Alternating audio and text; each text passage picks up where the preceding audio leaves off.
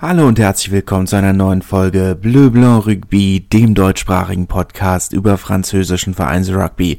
Und was für ein bewegtes Rugby-Wochenende war's? Keine Six Nations, natürlich. Der ein oder andere Nationalspieler im Einsatz oder auch nicht im Einsatz. Finn Russell saß auf der Bank. Weil ja so ein bisschen die zwiegespaltene Meinung auf der einen Seite natürlich die Hoffnung. Ja, er spielt jetzt dann gegen Frankreich sollte man ihn nicht vielleicht 80 Minuten spielen lassen, um ihn so ein bisschen ne, nicht ganz in Hochform zu haben. Aber natürlich geht dann da auch für den Verein natürlich der Spielerschutz vor. Aber insgesamt einige sehr interessante Talking Points, einige sehr interessante Spiele. Äh, das Aufeinandertreffen von äh, Camilo Lopez und Morgan Parra, die ja immerhin acht Jahre lang gemeinsam für den Verein gespielt haben oder eine Achse für, den, für, für Clermont gebildet haben natürlich auch für die Nationalmannschaft zusammengespielt haben. Nicht häufig, ich glaube zwei, dreimal, aber auch für die Nationalmannschaft zusammengespielt haben. Christophe Urios ist nach Bordeaux zurückgekehrt mit Clermont. Wichtiger Sieg im Abstiegskampf in der Pro D2 und in der National. Insgesamt also eine ganze Menge, über die wir reden können und sollten. Und ich denke, dann fangen wir einfach mal am besten mit dem Duell im Baskenland an mit Bayonne gegen Stade Francais. Ein überraschendes Spitzenspiel Zweiter gegen Sechster. Ich glaube, vor der Saison hätten wir keinen der beiden Vereine an dieser Stelle gesehen. Wobei es mich bei Stade Francais fast mehr überrascht als bei Bayonne. Aber gut. Ähm, für Bayonne ist es eine super Serie zu Hause ungeschlagen. Jetzt äh, mit dem kommenden Heimspiel gegen Castre zehn Spiele in Folge zu Hause ausverkauft, beziehungsweise ist ja äh, doch ist ja jetzt am Wochenende zehn Spiele in Folge zu Hause ausverkauft zumindest die Saison noch ungeschlagen zu Hause. Was nicht heißen kann, dass es dann auch im zehnten Spiel so bleibt. Aber man darf gespannt bleiben. Es läuft überraschend gut.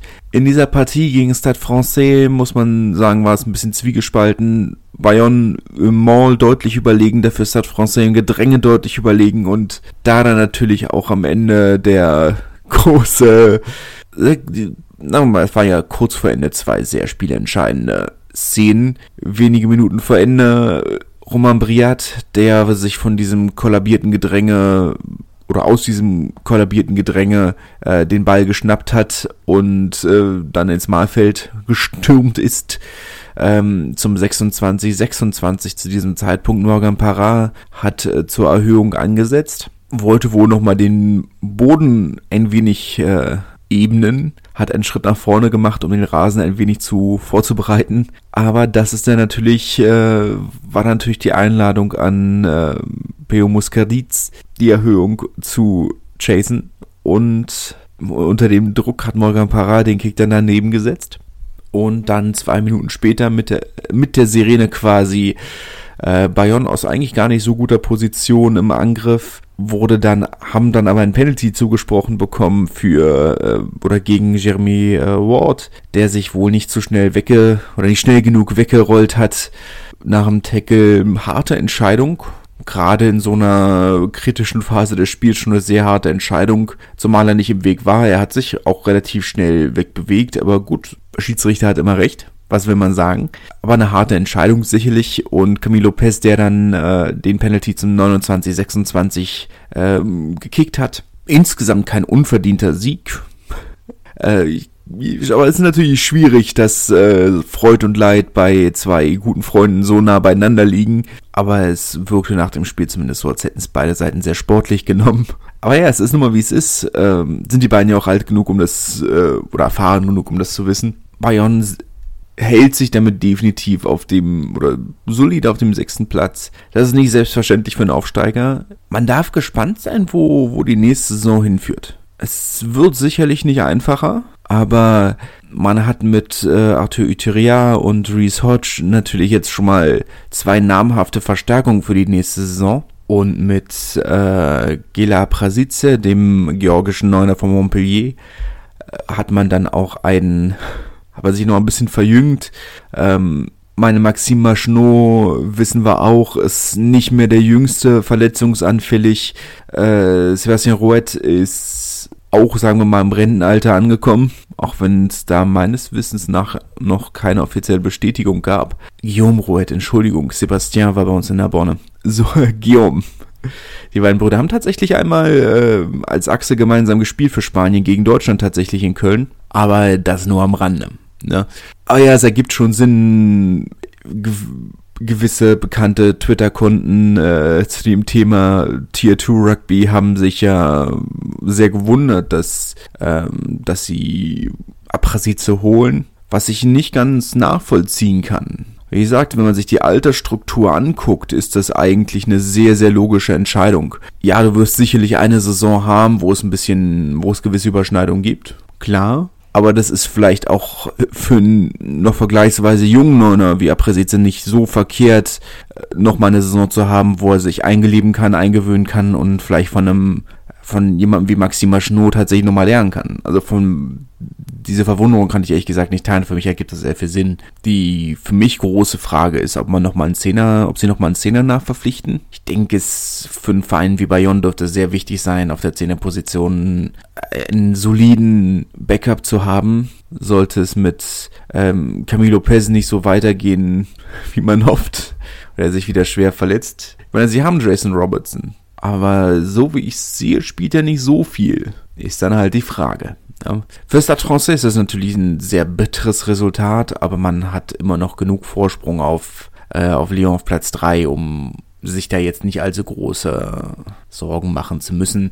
Ich meine, natürlich ist es immer ärgerlich, wenn du so ein Spiel verlierst und vor allem diese knappe Art und Weise, natürlich keine Frage, aber und vor der Saison hätten sie natürlich dieses Spiel als Spiel angepeilt, das sie gewinnen müssen darf man auch nicht, äh, nicht unterschlagen. Aber Dinge ändern sich nun mal. Kann Castra auch ein Lied von singen? 17 zu 32 zu Hause gegen La Rochelle verloren. Nach 29 Ligaspielen ohne Niederlage zu Hause. Seit zwei Jahren, Dezember 2020, haben sie das letzte Mal zu Hause verloren. Dann jetzt also diese, diese, ja, schwierige Heimniederlage gegen eine Mannschaft aus La Rochelle, die dieses Spiel klar dominiert hat die ja auch hier Liedchen singen können von Heimniederlagen in dieser Saison. Ähm, prestigeträchtiger Auswärtssieg, der Castre sicherlich ähm, zu denken geben muss, gerade was den Abstiegskampf angeht. Sie sind damit äh, punktgleich mit Pro, aber auf dem zwölften Platz. Zwei Punkte vor Perpignan. Wobei man ja sagen muss, es wird generell sehr, sehr spannend. Castre hat ja auch alles in der eigenen Hand. Castre spielt diese Saison noch ähm, in Po und in Brive unser Hause gegen Perpignan. Po trifft auch noch auf Brive und Castres logischerweise und Brive spielt auch noch gegen Castres und Po. Da ist noch eine ganze Menge offen im im Abstiegskampf. Das kann noch sehr, sehr spannend werden. Auf der anderen Seite ist mein nächster Spieltag jetzt am Wochenende, sehe ich nicht allzu große Veränderungen, wenn ich ehrlich bin. Briefen, La Rochelle könnte schwierig werden, Perpignan, Po wird schwierig, Po in Toulouse wird schwierig, Castren, Bayonne könnte unter Umständen auch sehr schwierig werden. Da kommt es jetzt aber so langsam wirklich auf die, auf die Bonuspunkte an. Was kann sehr, sehr spannend werden. La Rochelle hingegen sichert sich damit zumindest ein Heimviertelfinalspiel was auch schon mal eine große Sache ist. Was heißt, sie sichern sich, sie rücken auf diesen Platz vorgesichert, ist ja noch gar nichts. Aber es ist zumindest für, im Vergleich zu dem, wo sie am Anfang der Saison waren, ein enormer Fortschritt. Das ist doch auch schon mal was. Lyon hat 31 zu 1. Achso, Castro, da müssen wir vielleicht auch noch mal kurz ansprechen. Trainersituation. Ähm, Midol und Eurosport berichten, dass äh, Pierre-Henri Pierre Brancon wohl vor dem Aussteht. Ähm, so wie ich mich kenne, wird das wahrscheinlich eine Stunde nach Hochladen veröffentlicht, dass er nicht mehr da ist. Das wäre sehr, sehr typisch. Ähm, es ist natürlich ein bisschen schwierig. Allzu viel ist aktuell nicht auf dem Markt an Trainern. Vern Cotter wäre verfügbar. Auf der anderen Seite hat er auch schon das Angebot von den Leicester Tigers abgelehnt. Also es kann, da kann ich mir fast nicht vorstellen, dass ihn Castre reizt. Wer ist noch auf dem, wer ist noch verfügbar? Ähm, Jeremy Davidson von Brieven lassen wäre sicherlich eine Option. Auch ein Trainer, wenn man seine Arbeit in, in Aurillac bedenkt, äh, ein Trainer, den ich, mir den ich mir in Castro durchaus vorstellen kann, weil es dann doch recht ähnliche Mentalitäten sind. Eine Alternative, die noch genannt wurde, war eine Beförderung für Rory Cockett oder Rory Kokott, je nachdem, wie man es aussprechen möchte, aber er ist ja nun mal Südafrikaner, der ja aktuell Co-Trainer ist, der allerdings diese Saison im was war's, Challenge, äh, im Champions Cup auch schon gespielt hat als, äh, als Medical Joker. weiß ich, finde ich schwierig, ihn dann jetzt zu sagen, okay, Cheftrainer, wenn er die Saison schon mit dieser Mannschaft gespielt hat, zu sagen, ja, aber das ist jetzt euer Trainer. Nee, ich weiß, ihr habt schon zusammen, ich weiß, er hat die Saison gespielt, aber ne, finde ich schwierig, muss ich ganz offen sagen.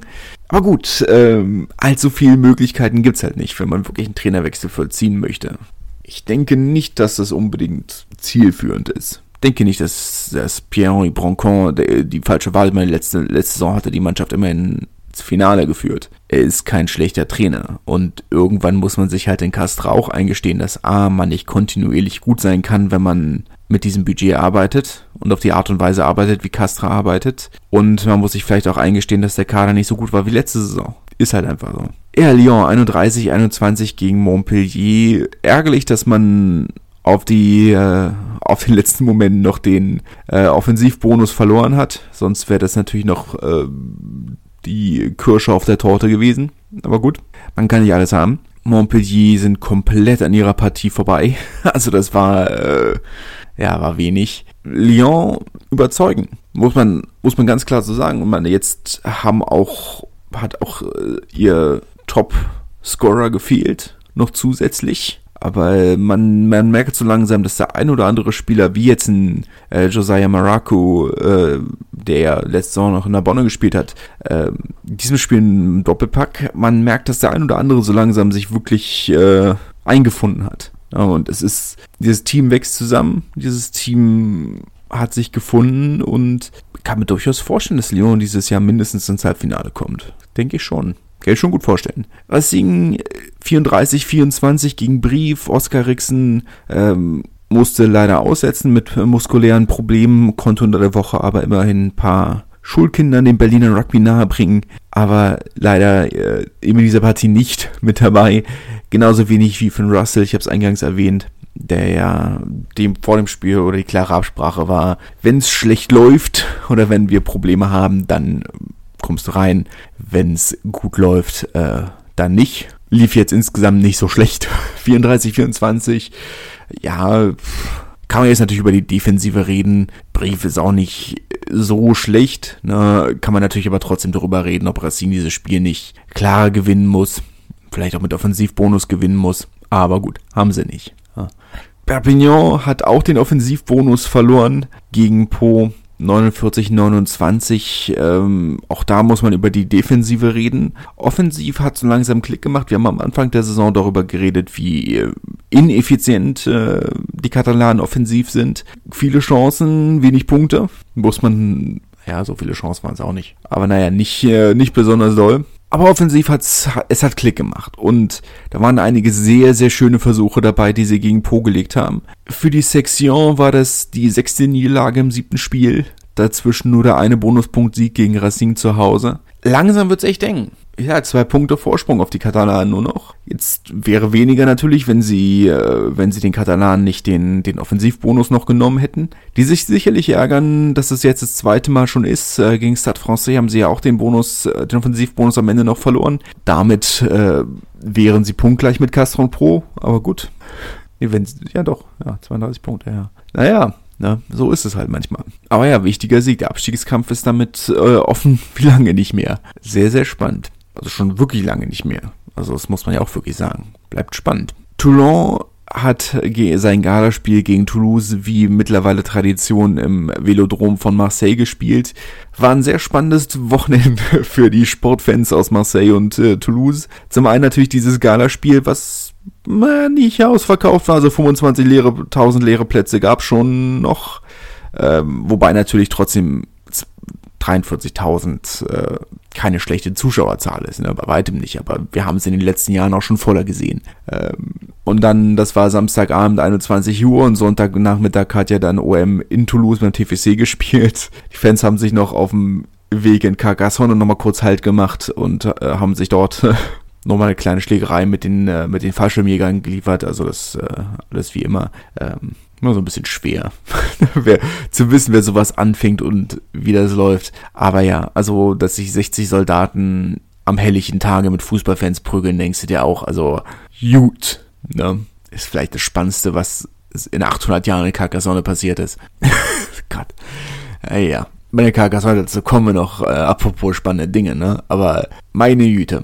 Naja, Toulon lange in Unterzahl gespielt, rote Karte gegen Sergio Parise, Parise, der durchaus dafür bekannt ist, ein bisschen ja, zu emotional zu spielen, was man ihm in dem Fall nicht mal vorwerfen kann. Unter der Woche ist wohl sein Vater gestorben, ähm, dass er trotzdem spielen wollte. Pff, ja, kann ich nachvollziehen. Weiß nicht, ob ob ich von Trainer oder sagen würde, dass der Trainer da vielleicht irgendwie sagt, ja, hm, nee, vielleicht nicht. Aber gut, hat in der ersten Halbzeit für ein gefährliches Tackle dann noch rot gesehen. Ähm, zwei Versuche für Toulon. Einmal in der ersten Halbzeit für, durch Facundo Issa, einmal in der zweiten Halbzeit kurz vor Ende ein typischer Scrum-Halb-Versuch für Baptiste Serra. Und am Ende dann dieser 17 zu 6 Sieg. Ähm, bei Toulouse hat's nicht geklickt, muss man sagen.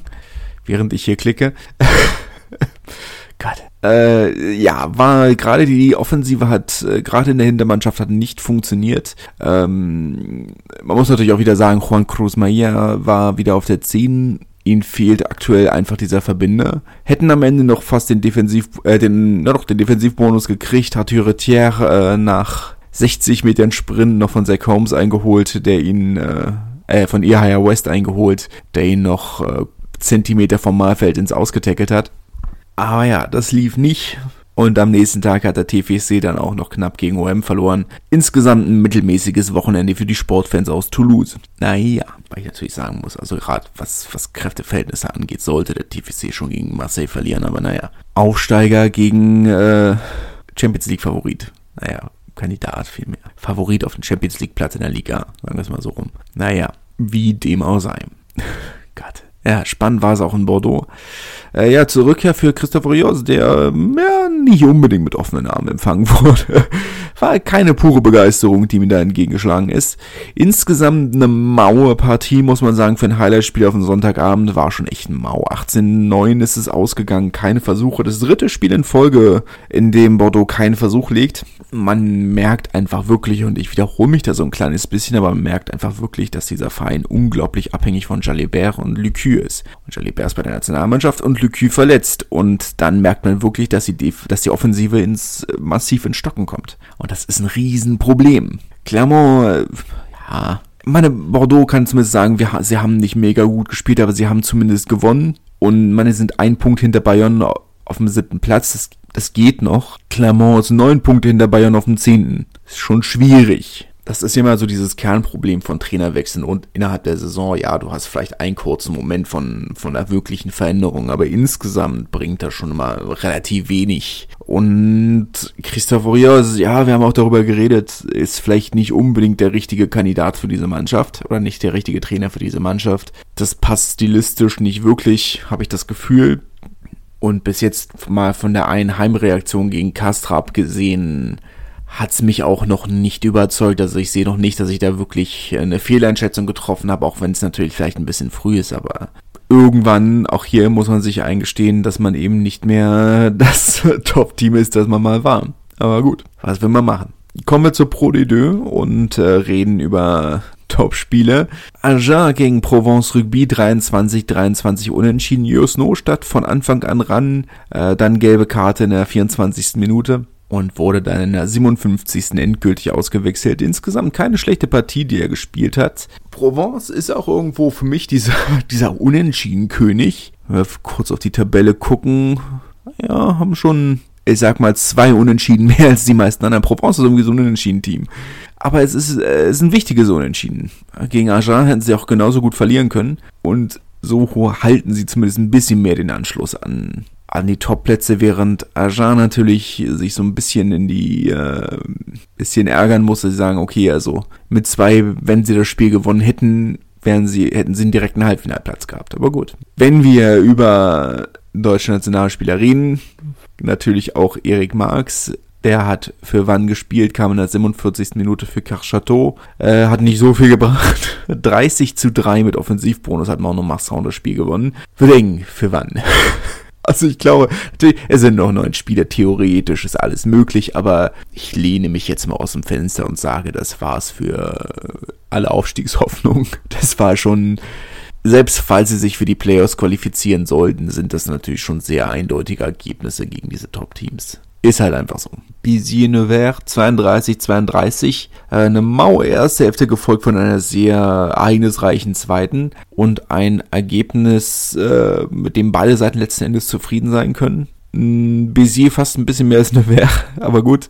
Mir ist gestern Abend so aufgefallen, als ich, äh, als ich angefangen habe, die Zeitung zu lesen oder eine Zeitung zu lesen und dachte so, hm, schon lange nichts mehr aus Bézier gehört.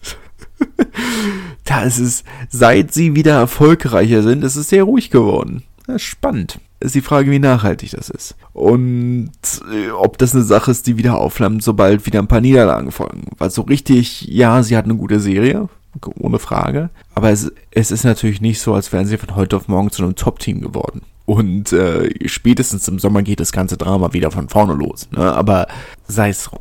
es ist, aber man merkt schon auch, was die Zuschauerzahlen angeht, dass es ähm, deutlich schlechter geworden ist. Also es waren jetzt fast viereinhalbtausend Leute im Stadion. Ist natürlich im, im Mediterranee immer ein bisschen sehr schwierig, weil weil es halt einfach nur mal so groß ist. Und da merkt man die kleinen Zuschauerzahlen noch viel mehr. Aber ja, es ist, äh, man merkt schon, dass es deutlich weniger geworden ist. Und zumal, man muss ja auch bedenken, man hat nicht mehr wirklich eine Konkurrenzsituation in Béziers. Also es waren bessere Zuschauerzahlen, als da es Béziers noch in der Ligue 2 gespielt hat. So gut, das war ja auch nur eine Saison, aber trotzdem, ist, mittlerweile sind sie jetzt was, in der fünften Liga wieder angekommen. Spielen gut in der fünften Liga, aber sie spielen in der fünften Liga. ist natürlich so ein bisschen, wo du denkst, ah ja, es ist natürlich irgendwo, wo du sagst, okay, es ist nun mal diese sportliche Konkurrenz ist weg vor Ort und die Zuschauerzahlen sind trotzdem schlechter geworden. Schon ein bisschen bitter. Naja. Biarritz hat 44-8 äh, mit Offensivbonus gegen Rouen gewonnen. Ich jage hier an dieser Stelle einmal nochmal kurz, kurz ein, weil ich gerade die Push-Nachricht gekriegt habe, dass äh, wohl der Wechsel bei Castre, Pierre Brancon raus und Jeremy Davidson rein offiziell ist. Ähm, oder zumindest von äh, Rugby Rama und Eurosport in dieser Form vermeldet wurde. Ich wollte das nur mal in den Raum werfen, dass es mal pünktlich gekommen ist. Ich bin glücklich. Normalerweise kommt es ja wirklich immer so eine Stunde, nachdem ich hochgeladen habe. Aber ja, pünktlich geschafft. Ja, ist schön. Ja, schön. Ach man, naja, Biarritz Rohr, äh, ja, 44,8, eindeutige Sache, muss man nicht groß drüber reden. oh, sehr, es bleibt auch spannend. Biarritz aktuell mit 55 Punkten auf dem vierten slash fünften Platz. Das ist ja noch nicht ganz geklärt. Grenoble punktgleich mit 55 oder punktgleich auf 55 Punkten, äh, aber mit einem Spiel weniger, aber gegebenenfalls Punktabzug muss man abwarten. Tja, so ruhig wie es bei Bézier war, muss man mal abwarten. Vincent Echeto, Chefcoach von Sway Angoulême, ähm, hat, in, hat im Interview nach dem Sieg in Carcassonne gesagt, dass er fest davon ausgeht, dass äh, es in dieser Saison nur einen Absteiger geben wird und man deswegen unbedingt mindestens auf dem 15. Platz landen müsse, weil er äh, harte Belege dafür hätte, dass Biarritz nächste Saison keine Lizenz bekommt. Ich, jetzt, jetzt ist er, kommt er natürlich aus Bayonne. Also das muss man in Ferne sagen. Er kommt aus Bayonne und ist nicht ganz neutral. Aber ja, ähm, ach Gottchen. Ja, naja. Äh, man darf gespannt bleiben. Es wird nicht langweilig. Äh, ich kann mir ich, ich finde es schwierig. Weil natürlich ist es irgendwo so eine Sache. Vertraust du, dass der Trainer eines Vereins auf Relegationsplatz oder die Information, die ein Trainer auf Relegation, äh, auf Abstiegsplatz hat, über einen Konkurrenzverein? Oder sagst du, naja, das ist jetzt nur Motivationstaktik für die Spieler? Weiß man nicht, ne? Weiß man nicht. Ich kann es mir aber vorstellen, weil es ist ja dieses ganze Konventionsthema mit der mit der mit dem Amateur mit der Amateursparte des Vereins, der die Lizenzen hält. Das war ja Anfang der Saison schon mal ein Thema, was nur knapp, äh, knapp geklärt wurde. Finanziell könnte es schwierig werden, auch wenn der Strom jetzt nicht äh, abgestellt wurde, ähm, beziehungsweise das wohl noch kurzfristig geklärt werden konnte. Aber es ist natürlich die Zahl an Themen wächst natürlich und die Fronten verhärten sich weiter zwischen Stadt und Verein. Muss man, muss man gespannt bleiben. Ich möchte nicht den Teufel an die Wand malen, aber es ist natürlich schon irgendwo schwierig. Und ich sag mal, wenn Bayonne die Klasse hält und Biarritz in die dritte Liga absteigt, dann wird natürlich ein Basken-Derby in näherer Zukunft äh, oder in naher Zukunft äh, fast unmöglich. Ne? Aber das wäre natürlich schon sehr enttäuschend. Das wäre sehr enttäuschend. Die Aufgabe für Swayong Golem, den vorletzten Platz mindestens zu haben, ist natürlich deutlich einfacher geworden. Naja, ist nicht einfacher geworden, aber äh, haben guten Schritt in die Richtung gemacht. Massi haben zu Hause 7 zu 19 gegen Aurillac verloren. Für mich kein, keine große Überraschung, auch wenn ich, äh, wenn man natürlich sagen muss, dass Massi zu Hause deutlich besser geworden sind. Aber zwei Teams, die relativ ähnlich funktionieren von der Spielart her und Aurillac sind halt eben in diesem direkten Vergleich einfach diesen Ticken besser und disziplinierter. Und das äh, ist dann halt das, was am Ende den, den Unterschied ausmacht. Svoje Ungulem haben 20 zu 15 in Carcassonne gewonnen, ohne Chris Hilsenbeck. Beziehungsweise Chris Hilsenbeck hat nicht gespielt für Carcassonne, so rum. Für Svoje Ungulem hätte er ja sowieso nicht gespielt. Aber, ähm, naja, es ist, äh, ja, es wird eng in Carcassonne. Äh, äh, man hat nur noch zwei Punkte Vorsprung auf äh, besagtes Ungulem. Wichtiger Sieg. Natürlich ähm, wäre es ohne Defensivbonus schlimmer gewesen. Es hätte immer schlimmer sein können, aber gut ist es halt trotzdem nicht. Und nachdem man wirklich so zwischenzeitlich das Gefühl hatte, okay, jetzt haben sie sich wieder gefangen und ähm, packen es noch, ist er ist, war, ja, hm, ich weiß es nicht. Es ist wirklich, Swallowgulem sind kein schlechtes Team. Wir haben es am Anfang der Saison gesehen, als sie mit viel Selbstbewusstsein in in, reingekommen sind, äh, lange sich auch im Tabellenmittelfeld gehalten haben, bevor sie dann eingebrochen sind. Aber wenn sie jetzt wirklich gegen, nach dem Sieg gegen Massi so dieses Selbstbewusstsein wieder getankt haben, dann sind sie eben halt auch keine schlechte Mannschaft. Und dann können sie eben halt auch solche Siege holen.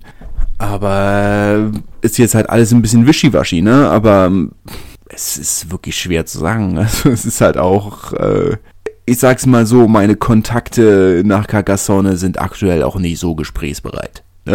also es ist, ähm, als es, als es wieder lief, hatte ich deutlich, habe ich haben sie deutlich besser geantwortet oder deutlich mehr geantwortet.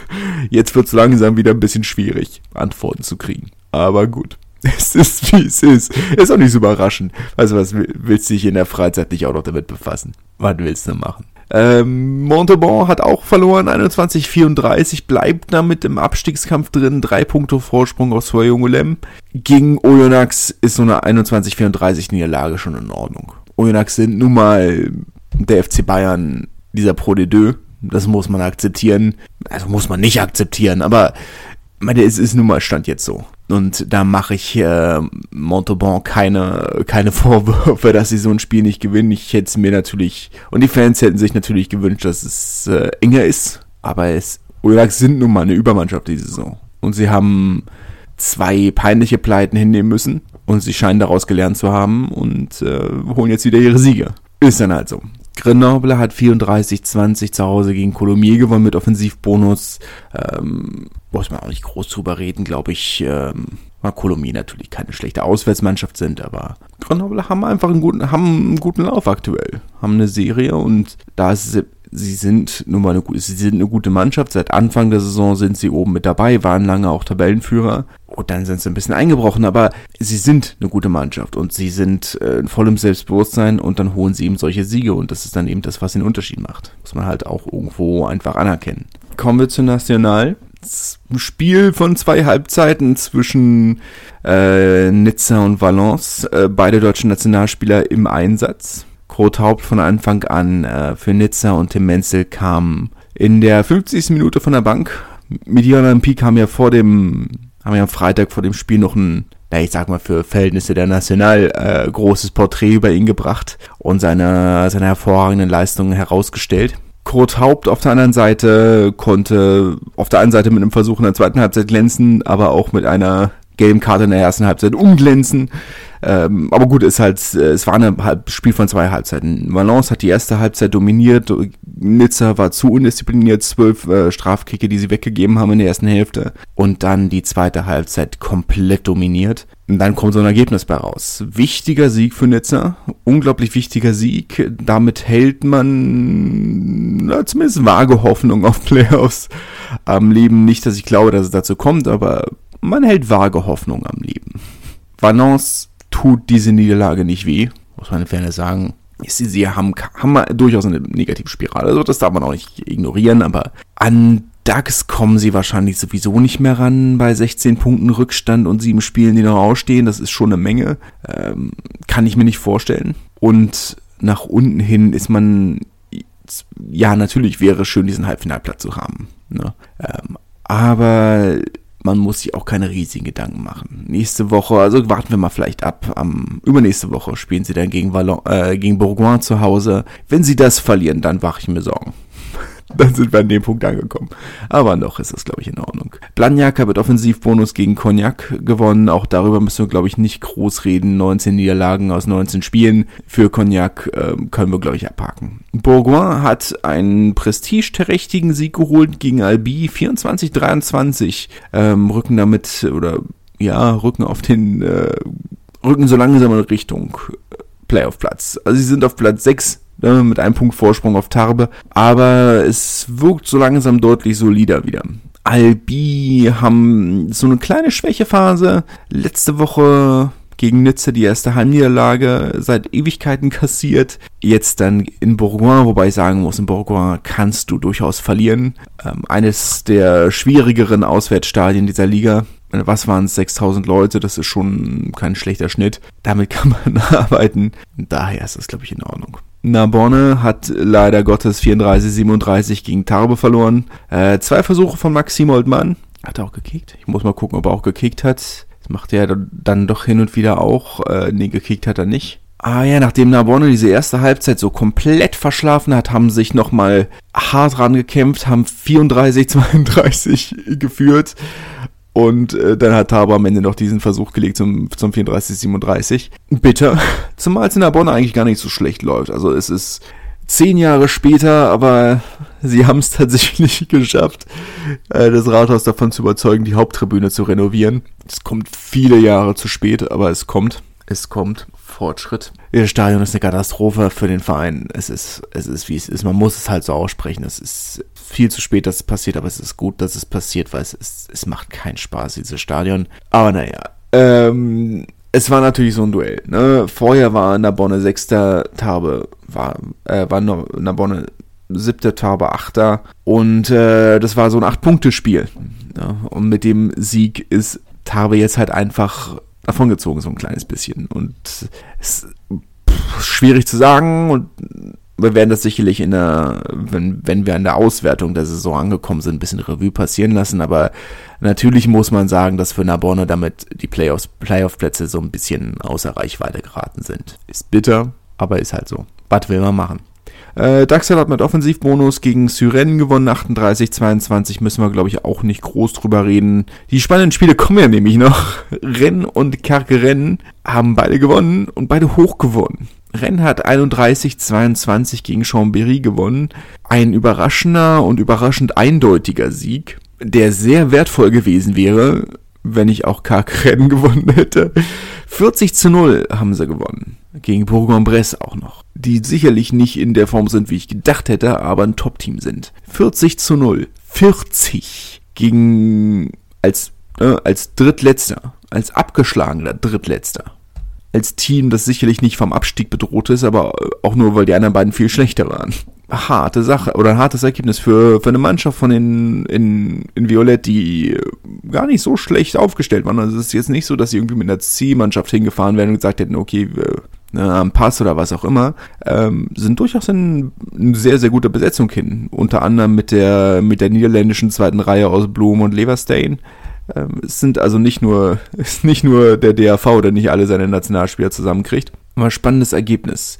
Und das ist natürlich unglaublich bitter für Rennen. Also, da packst du äh, packst du es tatsächlich, gewinnst ein Spiel, gewinnst ein Spiel eindeutig und dann gewinnt die Konkurrenz, die die ganze Zeit davor auch nur verloren hat, auf einmal haushoch. Mega bitter. Mika Tjumenev kam von der Bank, an vor allem zu null. Dieses Spiel zu null, zu, also es ist schon ein spektakuläres Ergebnis. Das muss man, muss man klar so sagen. Bitter für Rennen. Gut für Kark Renni, damit die Klasse halten. Ähm, ob das gut für Rugby, für den französischen Rugby ist, sei mal dahingestellt. Aber das werden wir sicherlich auch nochmal in der Saisonanalyse ein bisschen Revue passieren lassen. Das ist vielleicht auch ein bisschen früh dafür, aber es ist natürlich schon so eine Sache, dass man sagt, okay, es ist schade, dass das Team aus, äh, aus dem Norden, der Rugby, aus dem Rugby-Entwicklungsland äh, Bretagne wieder absteigt, während der Ausbildungsverein von Toulon, der nun mal ist, ne, ähm, die Klasse hält. Ähm, jetzt letztes Wochenende waren ja auch die, jetzt kommendes Wochenende sind dann jetzt auch die gemeinsamen Trainingslager der Nachwuchsteams von, ähm, von Toulon, von, von Yerkagren und La Seine-sur-Mer. Ist dann auch die Frage, mir jetzt mal spannend nachzugucken auf den Tabellenstand der, der National 2, wo La Seine-sur-Mer steht. Das wäre dann wirklich äh, die große Frage, wenn man zwei zwei äh, Kooperationspartner von, von Toulon. Na gut, ist mit Nîmes natürlich auch nochmal so eine Sache. Nîmes ist ja auch Kooper mittlerweile Kooperationspartner von Toulon. Aber ja, spannend. Sind beide gut platziert auf, äh, auf Playoff-Plätzen. Nîmes natürlich Tabellenführer in der National Döm Pool 1 ähm, vor Bédéry Châteauneuf und La Seine dann schon auf Platz 3 vor dem Stade Metropolitain. Insgesamt so halbwegs wie erwartet. Obenas auf Platz 6 ähm, und Mitabsteiger Dijon auf Platz 11 nur, auf dem Abstiegsplatz. Schon recht ausgeglichen, die Liga. Gruppe 2 liefern wir der Vollständigkeit halber nach. Ähm, Périgueux auf Platz 1 der Gruppe 2 mit 62 Punkten und 9 Punkten Vorsprung auf Saint-Jean-de-Luz ähm, deutlich unausgeglichenere Gruppe. Ähm, auch wenn man gespannt sein darf, Richard Hill wird den Verein wohl zum Ende der Saison verlassen. Muss man mal abwarten und Auge auf Platz 3 und äh, der Serre Lannemazan auf Platz 4. Mathieu Ducot schon seit, äh, seit Ewigkeiten verletzt, also so lange verletzt, dass ich mir nicht mehr sicher bin, ob er noch für den Verein spielt. Und ansonsten keine großen Überraschungen. Also ich meine, dass Tiros und Florac äh, nicht unbedingt äh, Top-Teams sind, das war im Vornherein auch schon klar, aber naja. Ein kleiner Ausflug. Ein kleiner Ausflug. Aber das war's von meiner Seite für diese Woche. Nächste Woche ja dann Six Nations und Top 14 und Pro de Deux, glaube ich auch. Wollen wir mal gucken. Keine Nationale in jedem Fall. Ähm, das finden wir mal alles raus. Kann natürlich sein, dass ähm, das nächste Woche ein bisschen später kommt. Ähm, mein Jahresurlaub steht an. Naja, ein bisschen deprimierend, aber äh, ja, sind vier Tage im Urlaub. Klappern Star Wars Ausstellungen ab freue ich mich sehr drauf. Thematisch hier nicht zu tun, aber ich freue mich drauf. Und dann kriegen wir natürlich noch, was heißt natürlich, kriegen wir noch kleine Kätzchen, die sicherlich auch nochmal eine Menge Aufmerksamkeit äh, brauchen werden ähm, aus dem Tierheim. Ah, kann sein, dass nächste Woche ein bisschen später wird, ähm, weil ich nicht genau weiß, wie es zeitlich klappen wird mit Zusammenfassungen und Zeitung lesen, Zeitungen lesen und allem drum und dran. Nur mal so mal als kleine Vorwarnung, ähm, dass es nächste Woche ein bisschen später werden kann. Ähm, hat nur positive Gründe. Ich in jedem Fall freue mich sehr. Und äh, ich hoffe, euch hat die Folge soweit gefallen. Und äh, ich hoffe, dass ihr nächste Woche wieder einschaltet, wann auch immer das denn ist. Ja, aber bis dahin wünsche ich euch eine schöne Zeit und wir hören uns. Bis dahin. Tschüss. Schatz, ich bin neu verliebt. Was? Drüben. Das ist er. Aber das ist ein Auto. Ja, eben. Mit ihm habe ich alles richtig gemacht. Wunschauto einfach kaufen, verkaufen oder leasen. Bei Autoscout24. Alles richtig gemacht. Wie baut man eine harmonische Beziehung zu seinem Hund auf? Puh, gar nicht so leicht. Und deshalb frage ich nach, wie es anderen Hundeeltern gelingt, beziehungsweise wie die daran arbeiten. Bei Iswas Dog reden wir dann drüber. Alle 14 Tage neu mit mir, Malte Asmus und unserer Expertin für eine harmonische Mensch-Hund-Beziehung, Melanie Lippisch. Iswas Dog mit Malte Asmus. Überall, wo es Podcasts gibt.